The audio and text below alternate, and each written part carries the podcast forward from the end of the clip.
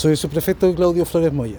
Eh, cuéntenos por favor a qué se remontan los hechos que tienen que ver con una detención por secuestro. y- Bueno, inicialmente tenemos una investigación por el delito de robo con intimidación, robo con violencia y secuestro, de un hecho que afectó a una empresa que se dedica al rubro de los metales, exportación y exportación de metales en la comuna de Casablanca.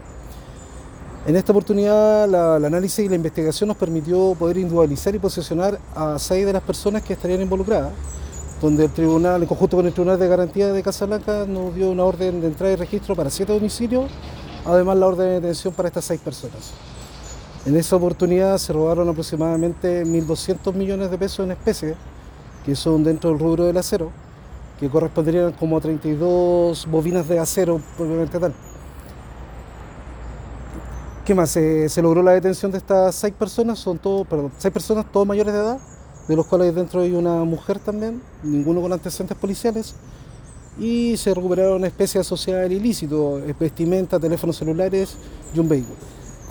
¿Cómo se logró dar con, con el paradero de estos responsables? El análisis de la investigación en relación a la, al estudio de los hechos, al estudio de la investigación criminal, permitió poder individualizar y localizar a las personas individualizadas detenidas. ¿Cuál es el modus operandi de los, de los ilícitos?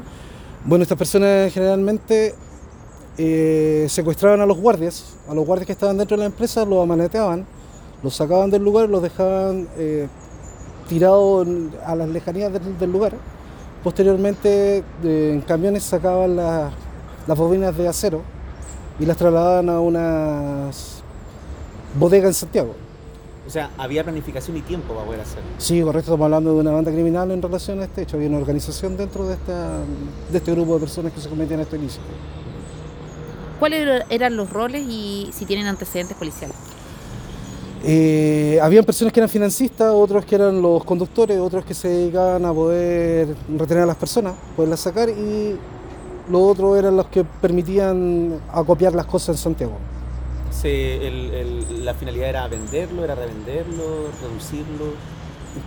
Nosotros presumimos que sí, o sea, el valor que se robaron, nosotros inicialmente, en el mes de enero, a raíz de esta misma denuncia que hubieron, que esta empresa fue afectada dos veces por el hecho, eh, había 1.200 millones en especies, o sea, estamos hablando de que cada tonelada podría haber salido unos 50 millones de pesos.